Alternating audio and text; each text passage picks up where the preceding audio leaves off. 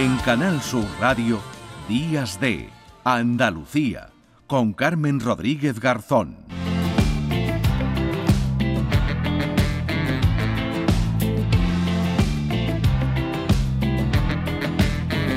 En Canal Sur Radio, Días de Andalucía, con Carmen Rodríguez Garzón. Nueva ley de pensiones. ¿Puede ser que mi pensión pierda poder adquisitivo con el tiempo? Con la reforma de la ley, las pensiones se actualizan cada año al mismo nivel del IPC. Es una de las aportaciones más valiosas de esta nueva ley, que garantiza el poder adquisitivo de las pensiones en el futuro. Ministerio de Inclusión, Seguridad Social y Migraciones, Gobierno de España. Aquadeus, ahora más cerca de ti, procedente del manantial Sierra Nevada, un agua excepcional en sabor, de mineralización débil que nace en tu región. Aquadeus Sierra Nevada es ideal para hidratar a toda la familia y no olvides tirar tu botella al contenedor amarillo. Aquadeus, fuente de vida, ahora también en Andalucía. ¿Y tú? ¿Qué radio escuchas? Es el carrusel taurino de los domingos por la tarde. Yo prácticamente me llevo todo el día con ustedes, con Marilo con cafelito y beso y lo de salud también lo escucho. El tuyo, me gusta la noche más hermosa. Canal Sur Radio, la radio de Andalucía. Yo, escucho Canal Sur Radio.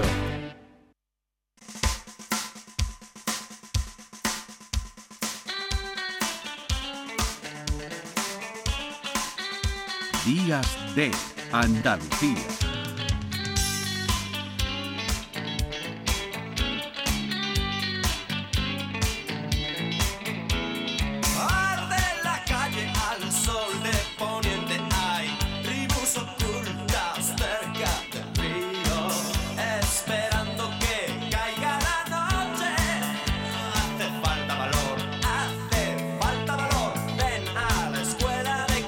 Pues estamos ya a punto de terminar el mes de octubre en pleno puente, para el que pueda, del puente de todos los santos y en los termómetros. En las horas centrales del día los valores están cercanos o superan los 30 grados. Y no solo en Andalucía, esto, la explicación que dan los expertos se debe a un arreón térmico. Vamos a saber algo más sobre este fenómeno, sobre este inusual calor en octubre, ya a punto de terminar el mes de octubre. Saludamos a Juan de Dios del Pino, que es delegado de la Agencia Estatal de Meteorología en Andalucía. Juan de Dios del Pino, ¿qué tal? Muy buenos días. Hola, muy buenos días. ¿Qué es y por qué se produce a final de octubre este arreón térmico?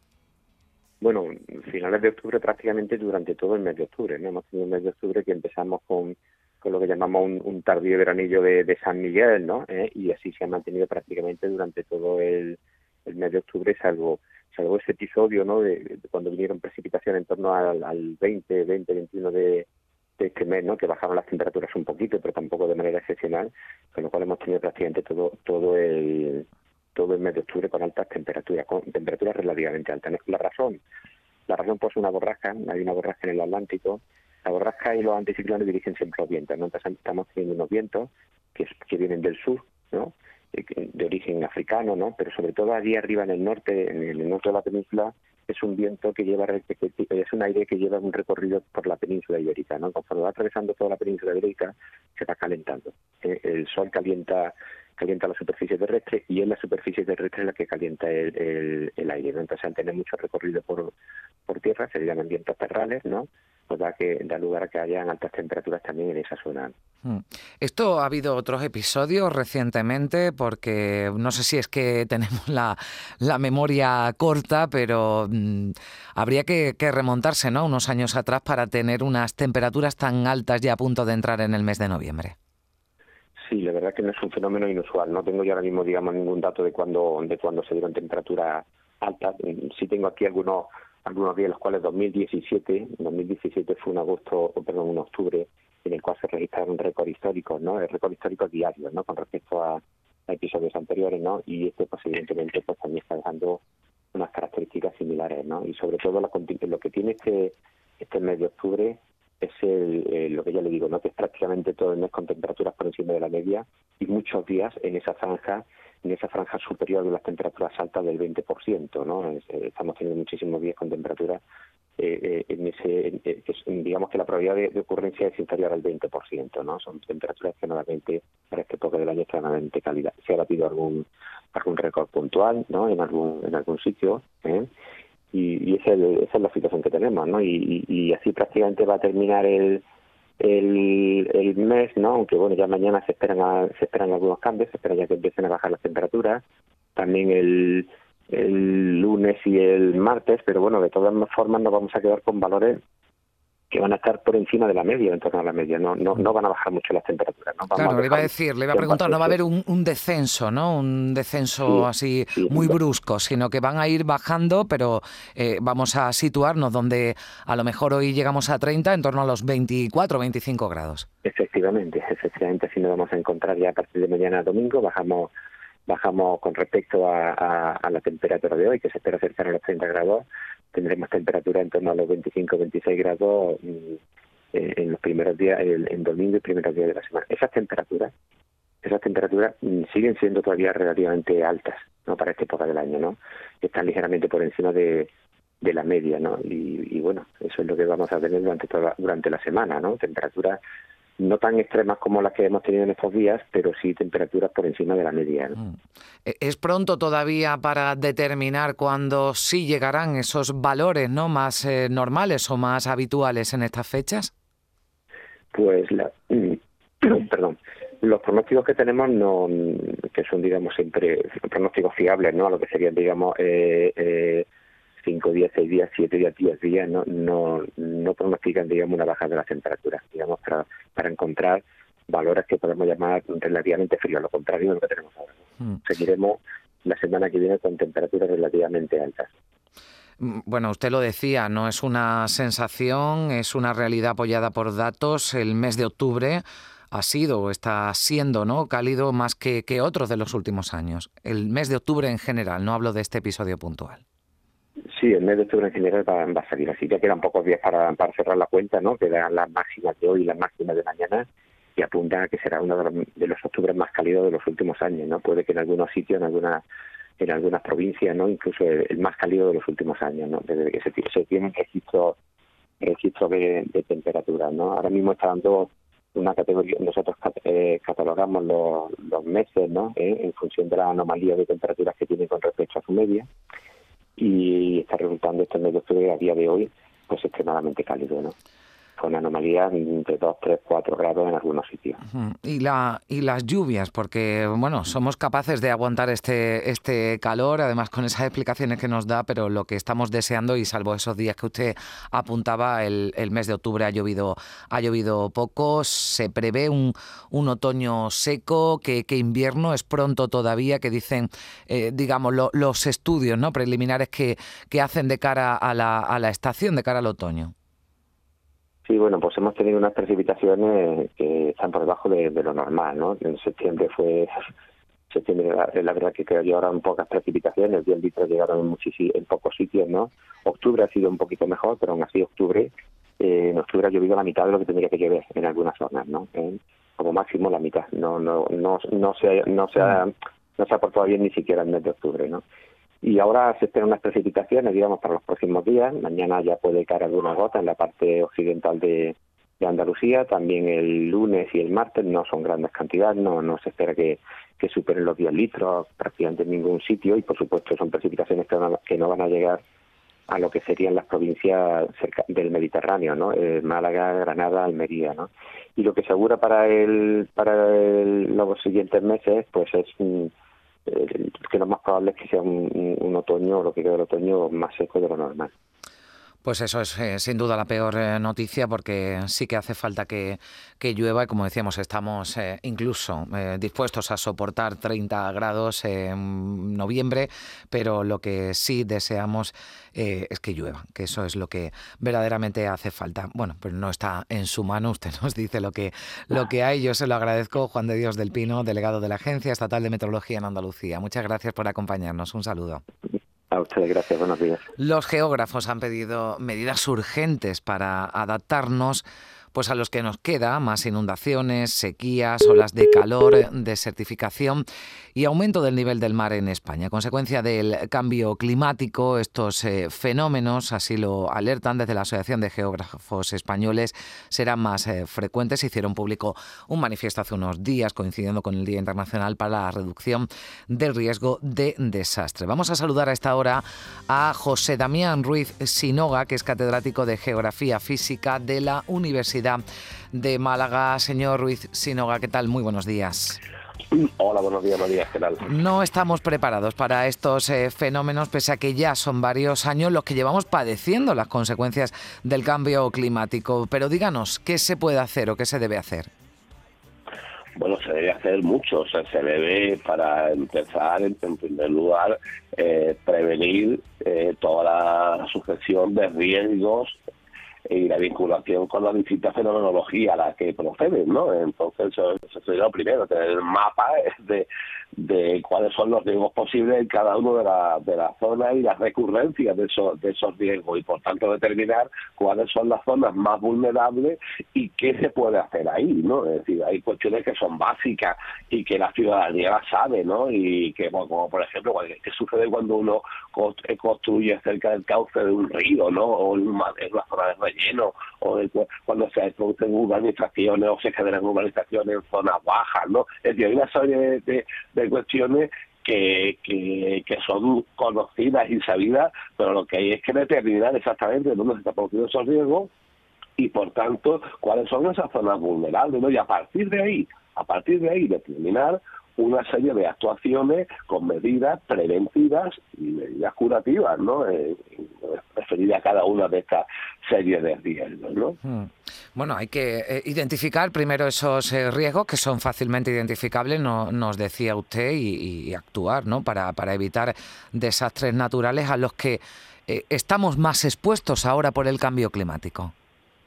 Sí, sí, sin la menor duda. Y además eh, eh, hay, hay, una serie de, de, zonas que son especialmente sensibles. El litoral es, una de ellas, referido a una serie de riesgos. Pero, por ejemplo, eh, al hilo de la conversación que estabas manteniendo con Juan de mm. Dios, la inusual racha de temperatura, digamos, cálida, ¿no?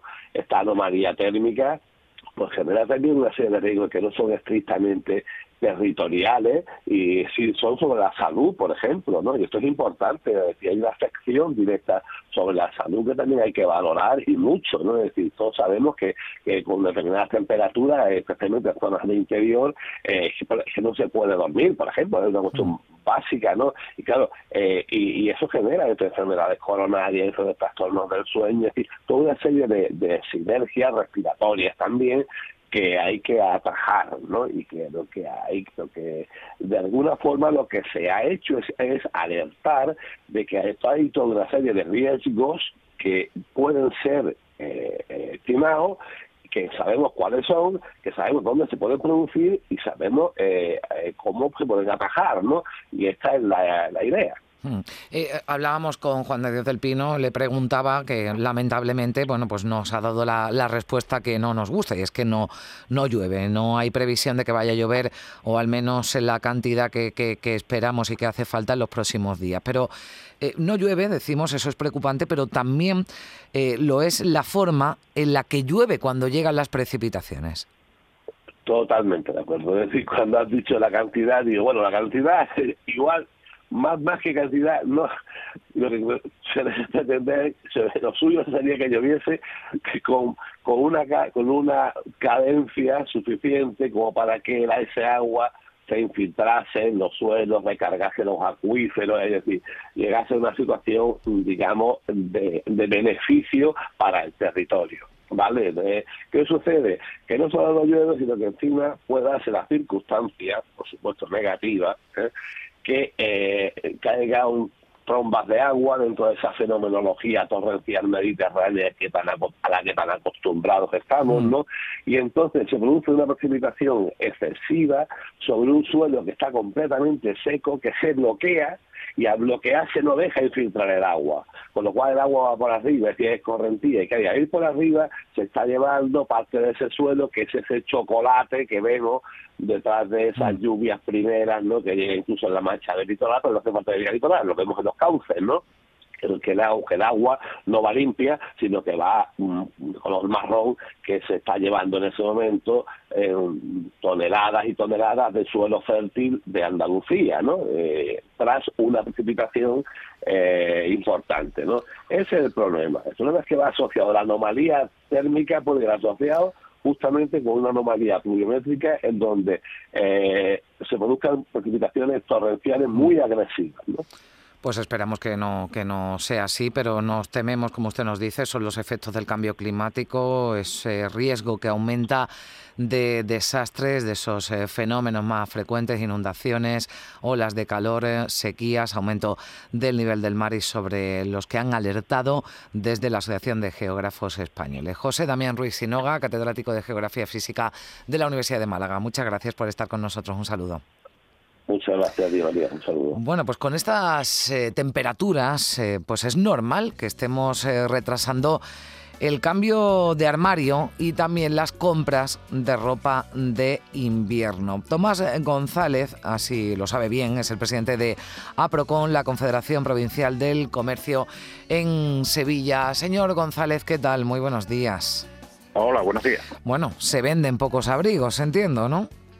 Efectivamente, o sea, el sector del comercio, eh, tanto calzado como textil, eh, dependemos mucho de la climatología y bueno, cuando la climatología no acompaña tanto en verano o en invierno, pues eh, el ciudadano no acude masivamente pues a buscar ese artículo que necesita por, por el cambio del tiempo, ¿no? Mm, esto entiendo que les ha obligado a modificar sus estrategias de venta en un sitio como Sevilla, por ejemplo, donde hoy 29 de octubre se superarán los 30 grados. Estamos hablando de un fin de semana en el que, bueno, pues tradicionalmente ya incluso se comienza, ¿no? A, ver o a comprar o mm, eh, algún regalo, ¿no? De cara a la Navidad, pero claro, mm, esto habrá obligado a que hayan cambiado las estrategias, los escaparates son más, no son tan propios, ¿no? De, de, esta época del año. Bueno, una zona como la nuestra, como Sevilla, como Andalucía, eh, desde hace años ya venimos adaptándonos a este, a este cambio climático en cuanto a lo que son las temporadas de otoño, invierno y primavera-verano.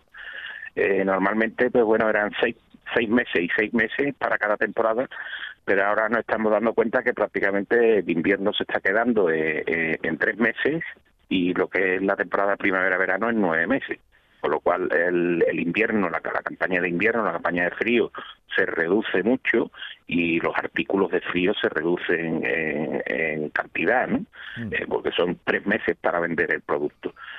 Mm, ya le digo que eh, en Andalucía entre comillas, tenemos la suerte que llevamos muchos años sufriendo este retraso del comienzo del frío en la campaña, con lo cual en otras zonas que no lo han sufrido tanto como en Andalucía quizás tengan ahora mismo el problema mayor que, tenemos aquí en Andalucía, que, ya conocemos cómo, cómo funciona el clima. Sí, porque, por ejemplo, lo decíamos, no solo aquí, en Bilbao hoy, por ejemplo, se esperan 30 grados de, de, máxima, esto sí que es inusual, ¿no? En la capital vasca, donde desde septiembre, ¿no? Yo recuerdo haber ido eh, en algún mes de septiembre al País Vasco, ya estaban los eh, abrigos em, puestos en escaparates y también en los propios, en los propios ciudadanos. Sí nos decían, señor González, hace unos días algunos comerciantes que habían subido las ventas de, de mantas, de dredones, temiendo que, el frío cuando llegue nos obligue a buscar alternativas a la calefacción.